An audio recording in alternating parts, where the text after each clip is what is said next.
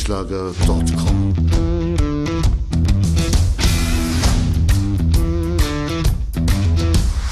Energie für Körper und Geist. Der Podcast für dich und andere Menschen, die mehr aus ihrem Leben machen wollen.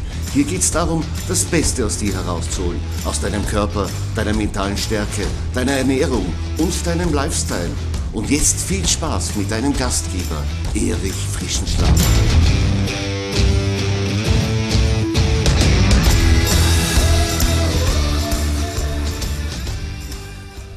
Ja, herzlich willkommen zu Folge 78 meines Podcasts Energie für Körper und Geist. Ich freue mich, dass du wieder dabei bist, dass du mir deine Aufmerksamkeit schenkst. Und ich kann dir sagen, wir besprechen heute vier wirklich wichtige Fitnessziele, für die du wahrscheinlich auch trainierst. Und du wirst dich öfters fragen, ist da eher der Sport das bessere Mittel, dass ich dieses Ziel erreiche oder doch die Ernährung? Und ich kann dir jetzt schon sagen, es ist ein wenig unterschiedlich je nach dem Ziel, das du anstrebst. Aber alles der Reihe nach. Bevor wir richtig losstarten, möchte ich dich einladen, dass du auf meiner Website vorbeischaust, auf erichfrischenschlager.com. Dort findest du alle meine Podcast-Episoden. Du findest dort ein Quiz, mit dem du checken kannst, wie nahe du deinem Idealkörper oder auch deinem Lieblingskörper schon bist und du findest dort auch die Live Academy. In der Live Academy findest du ganz viele Videokurse für deine persönliche Performance. Zum Beispiel das EF Powerbody Training oder der Chill Faktor, so entspannst du richtig im Alltag und viele, viele mehr. Trage dich einfach in die Warteliste ein. Den Link findest du in den Show Notes. Dann wirst du verlässlich informiert, wenn der nächste Launch wieder vor der Tür steht, damit du auch mitmachen kannst und deine Ziele noch schneller erreichen wirst. Ja, so wie ich meine Hörerinnen und Hörer kenne, dann hast auch du einen Lifestyle, der von Sport geprägt ist und auch von gesunder Ernährung. Und eins ist auch klar, ein solcher Lifestyle ist niemals nur Selbstzweck, sondern du verfolgst in den meisten Fällen einen Weg, einen Transformationsweg, der dich dann zu deiner Vorstellung von einem besseren Ich führen wird.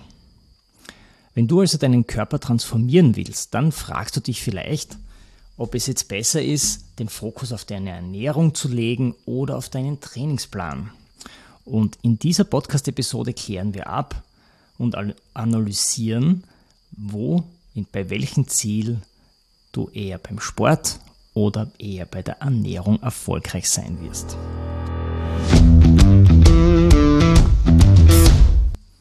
Sehen wir uns gleich das Ziel Nummer 1 an. Und das ist wohl das meistgenannte Ziel, wenn es darum geht, den Körper zu transformieren. Das Ziel heißt Gewicht reduzieren oder auch abnehmen. Und da wirst du nur dann erfolgreich sein, wenn es dir gelingt, am Ende des Tages ein Kaloriendefizit zu generieren. Und das Tag für Tag und Woche für Woche. Das funktioniert aber nur, wenn du weniger Kalorien zu dir nimmst, als du verbrauchst. Viele Menschen unterliegen dem Irrtum, dass ein schweißtreibendes Workout Kilos vernichtet. Das stimmt aber nur bedingt. Ein Workout, das hilft dir, mehr Kalorien zu verbrennen. Das stimmt ja.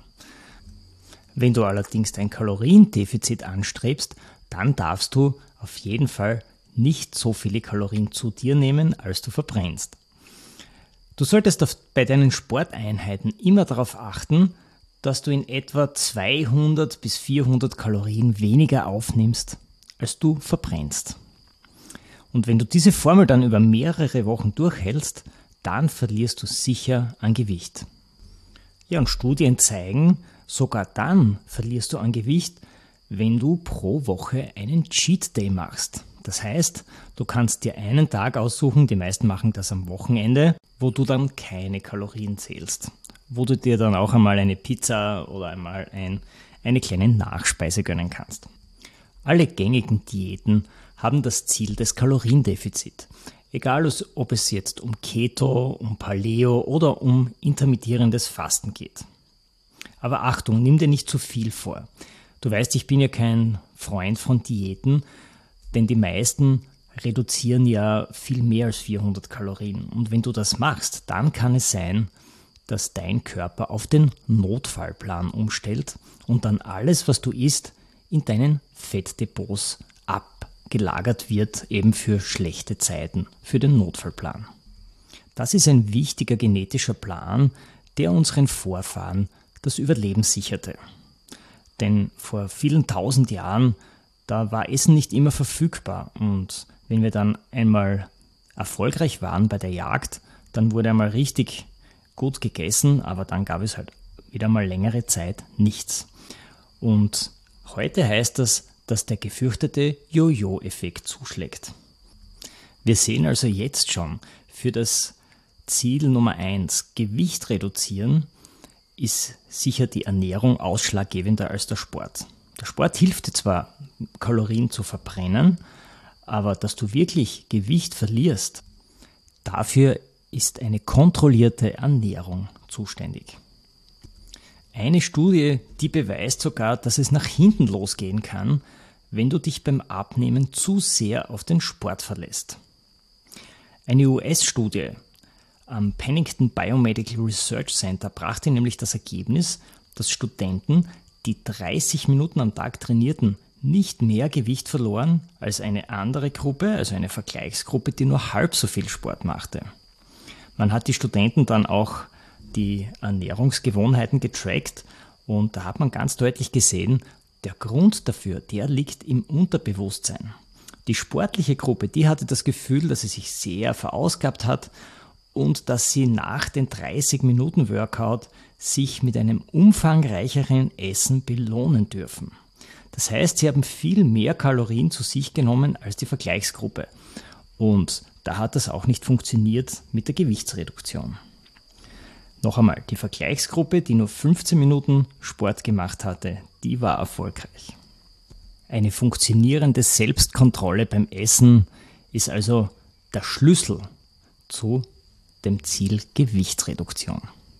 Ein weiterer Faktor ist die sogenannte sportunabhängige Aktivitätsthermogenese, kurz NEAT. NEAT steht für Non-Exercise Activity Thermogenesis. Und die hat eine enorme Wirkung. Sportunabhängig heißt, das sind all die Kalorien, die du in deinem Alltag verbrennst. Bei deinen Alltagstätigkeiten, also wenn du mit dem Fahrrad fährst, deine Wohnung putzt oder wenn du zu Fuß gehst. Und wenn du deinen Alltag eben aktiv gestaltest, dann nimmst du praktisch nebenbei ab und verbrennst auch viele Kalorien. Dazu empfehle ich dir auch die Episode Intuitiv Essen 10 Prinzipien zur Ernährung nach deinem Bauchgefühl. Das hilft dir vielleicht dann, deine Selbstkontrolle beim Essen ein wenig noch nachzujustieren. Fazit für das Ziel Gewichtsreduktion, Ernährung schlägt den Sport. Ziel Nummer zwei, das Herz-Kreislauf-System stärken. Die Kombination aus einer ausgewogenen Ernährung und Cardiotraining hält dein Herz gesund.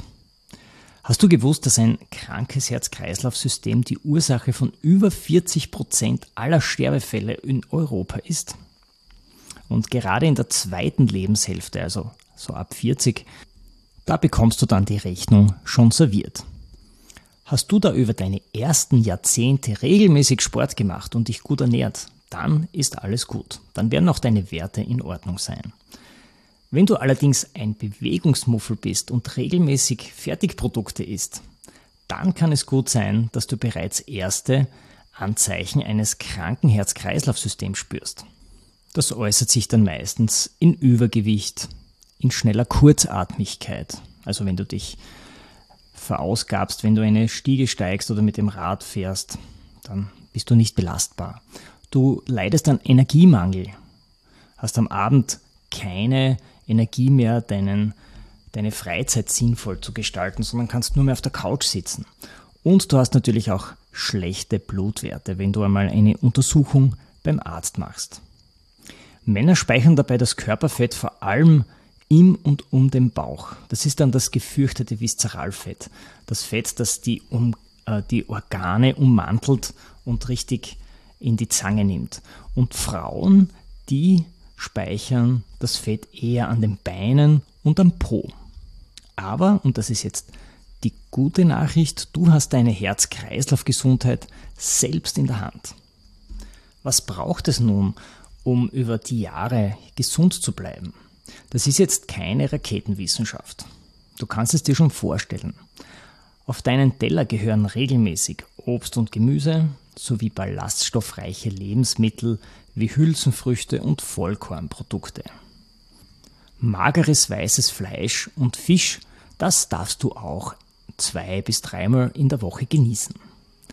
Am besten du isst eben diese Produkte, die auch deine Oma als Lebensmittel verkocht hätte. Und alle anderen, die meidest du.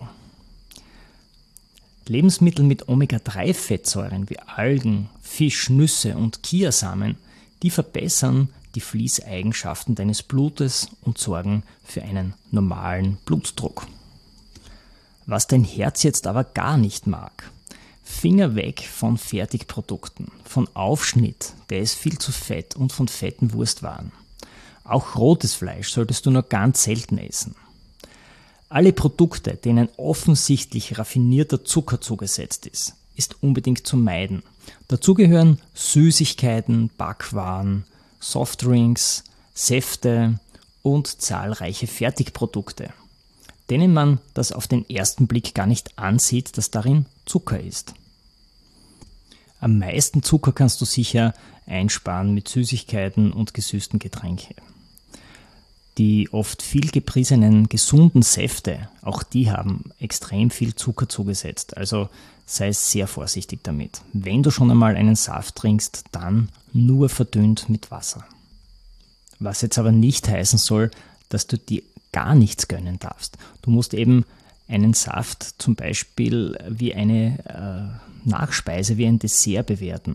Manchmal ist es okay, aber nicht dauerhaft gegen den Durst trinken. Vielleicht bleiben wir, oder vielleicht kennst du den Spruch, wichtig ist nicht, was du zu Weihnachten und Silvester isst, sondern was du zwischen Silvester und Weihnachten isst. Mit Ernährung kannst du schon sehr viel zu deinem gesunden Herzen beitragen. Ich habe dir auch äh, eine Episode dazu aufgenommen mit meinem Interviewgast Andreas Jopp. Erschaffe deinen Körper neu durch Ernährung. Das ist die Podcast-Folge 51. Das Um und Auf aber für ein gesundes Herz-Kreislauf-System ist Cardio-Training oder auch Ausdauertraining. Die World Health Organization, die empfiehlt 150 Minuten pro Woche in einer geringen Intensität. Mit gering meint sie dabei, du solltest dich dabei noch in ganzen Sätzen unterhalten können, wenn du zum Beispiel laufen gehst oder Radfahren gehst. Und die 150 Minuten solltest du nicht am Stück machen und dann sechs Tage lang gar nichts, sondern die sollst du aufteilen auf mindestens dreimal. Zum Beispiel dreimal 50 Minuten oder auch fünfmal 30 Minuten. Ja, je öfter dein Herz schneller schlägt beim Training, desto besser ist es fürs Herz-Kreislauf-System, desto mehr Adaptionserscheinungen gibt es im Körper. Wenn dir 150 Minuten zu lange sind, dann gibt es auch noch eine Alternative mit 75 Minuten pro Woche, allerdings in einer hohen Intensität. Hohe Intensität meint, du kannst nicht mehr in ganzen Sätzen sprechen, denn dafür bist du dann zu kurzatmig. Diesen Wert hast du dann meistens bei einem Hit-Training oder bei Spielen bei Fußball oder Eishockey oder anderen Ballspielen. Das ist immer ein so ein Wechsel zwischen hochintensiver Phase und Phasen, wo der Puls ein wenig zurückgeht. Bei den 75 Minuten allerdings, das meint wirklich Nettozeit, also ohne, ohne den Pausen. Und wenn du dann über diese Zeit, das sind zweieinhalb Stunden, wenn du die 150 Minuten hernimmst, dein Herz schneller schlagen lässt pro Woche, das trainiert sämtliche Eigenschaften deines Herz-Kreislauf-Systems.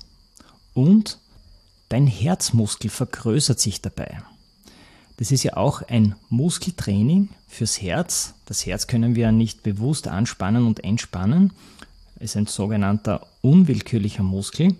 Aber durch Ausdauertraining trainieren wir es und auch das hypertrophiert. Und wenn du ein größeres Herz hast, dann sind ja auch deine Herzkammern größer und können mehr Blut aufnehmen und auch mit jedem Herzschlag dann mehr Blut auswerfen. Da gibt es eine tolle Berechnungsformel dazu, nämlich die Formel für das Herzminutenvolumen. Die berechnet man nämlich Herzfrequenz mal Schlagvolumen.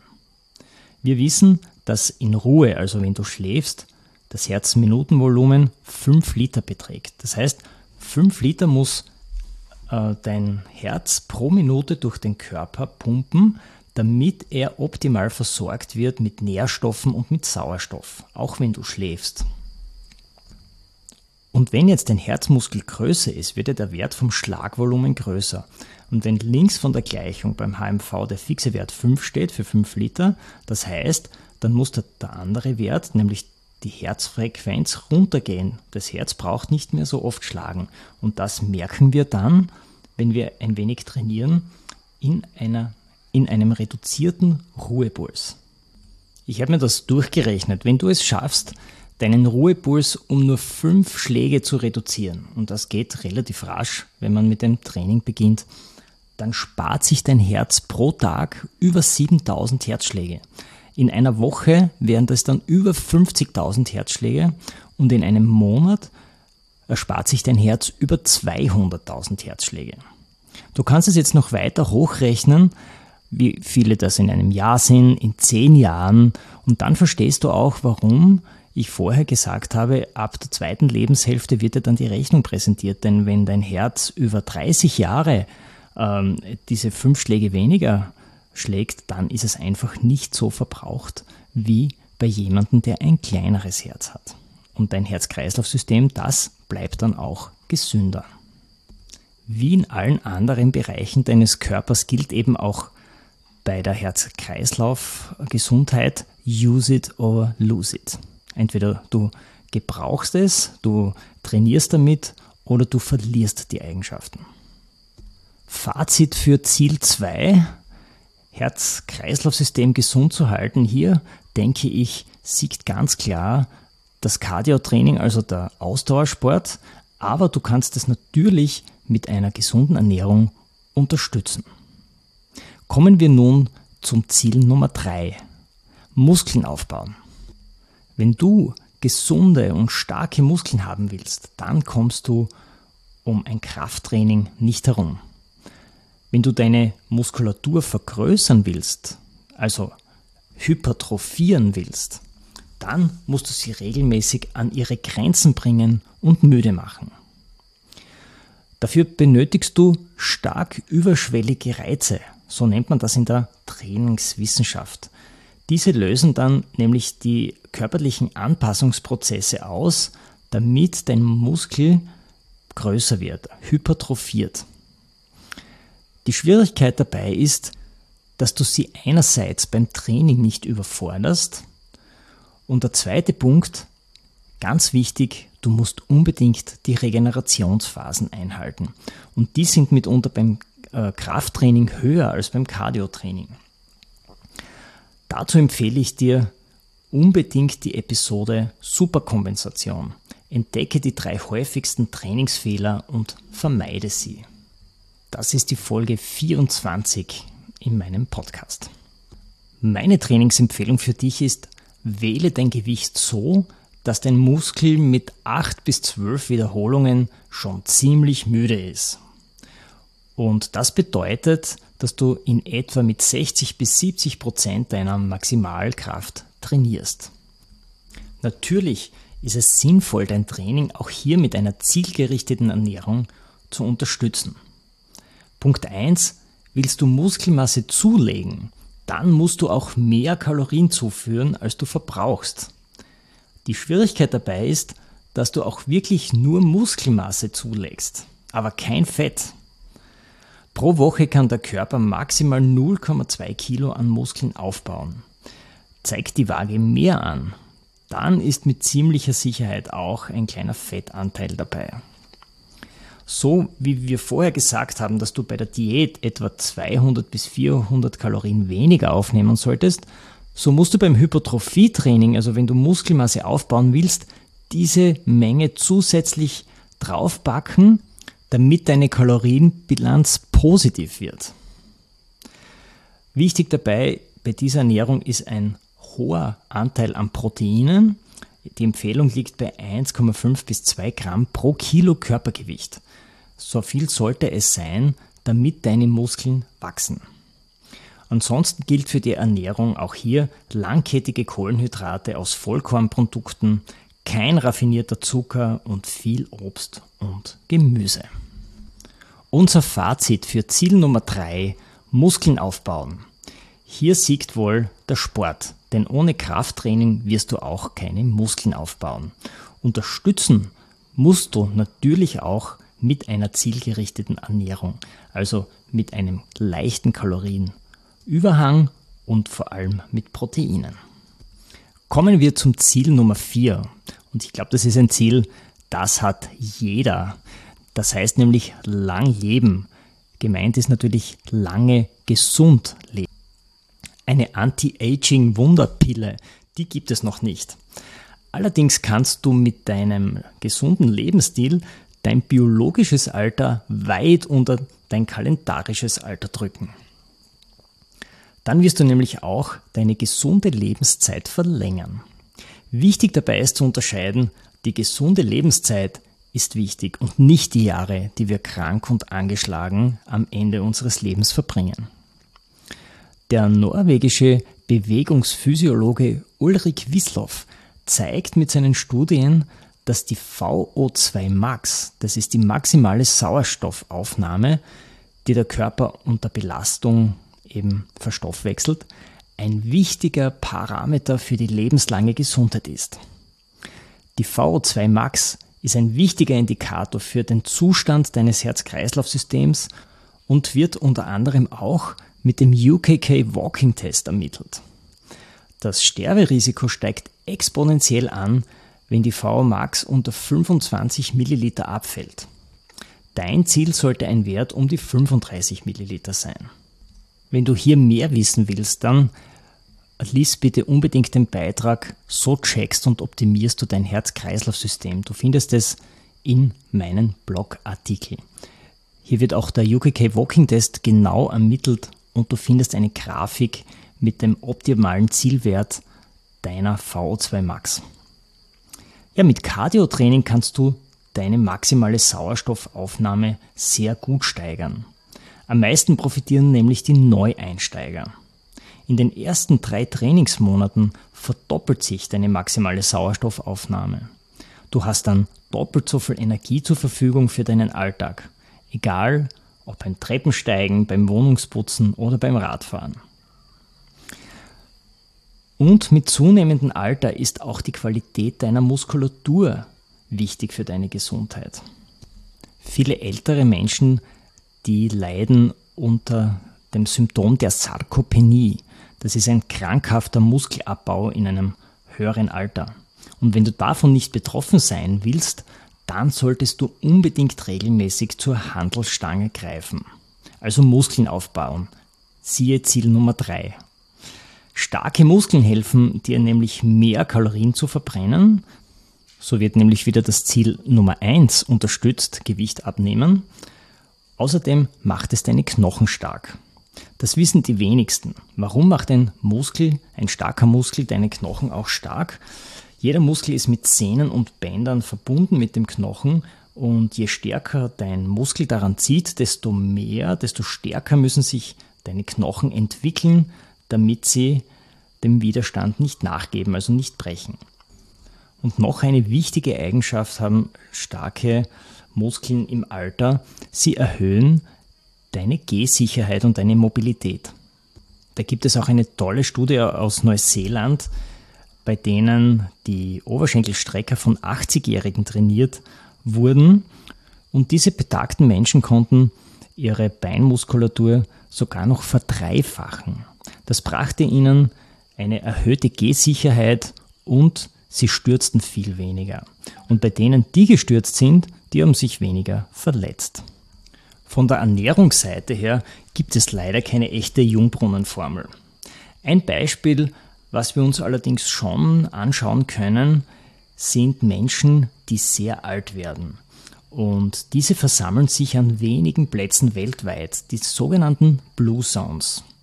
Untersuchungen haben gezeigt, dass der Lifestyle dieser Menschen einiges gemeinsam hat, obwohl die an völlig unterschiedlichen Kontinenten beheimatet sind. Die einen in Okinawa in Japan, andere in Sardinien in Italien, andere wieder in Asien.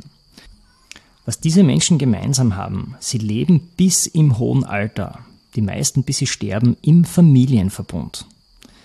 Sie sind gesellig und treffen sich trotz ihren hohen Alters mehrmals jede Woche, um gemeinsam zu essen, zu reden oder miteinander zu spielen.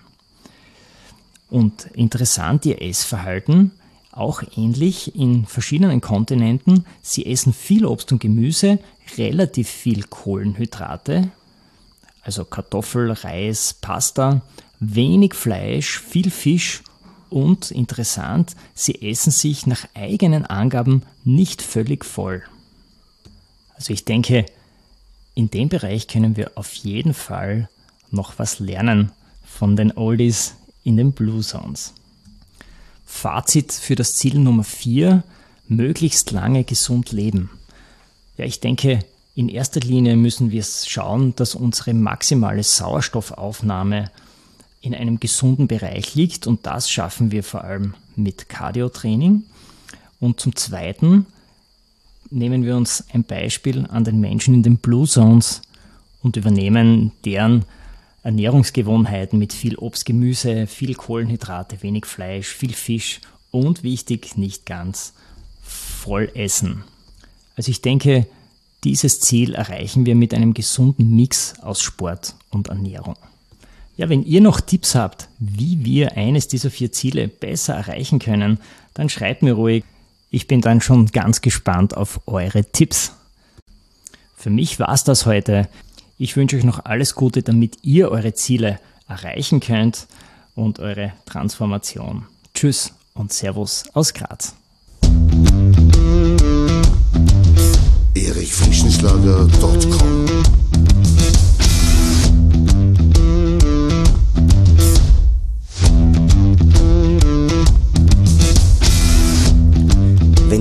dieser spannenden Folge mehr willst, dann abonniere meinen Podcast auf iTunes oder Spotify. Oder du besuchst mich auf meiner Website erichfrischenschlager.com. Ich freue mich auf jeden Fall auf ein Wiederhören mit dir.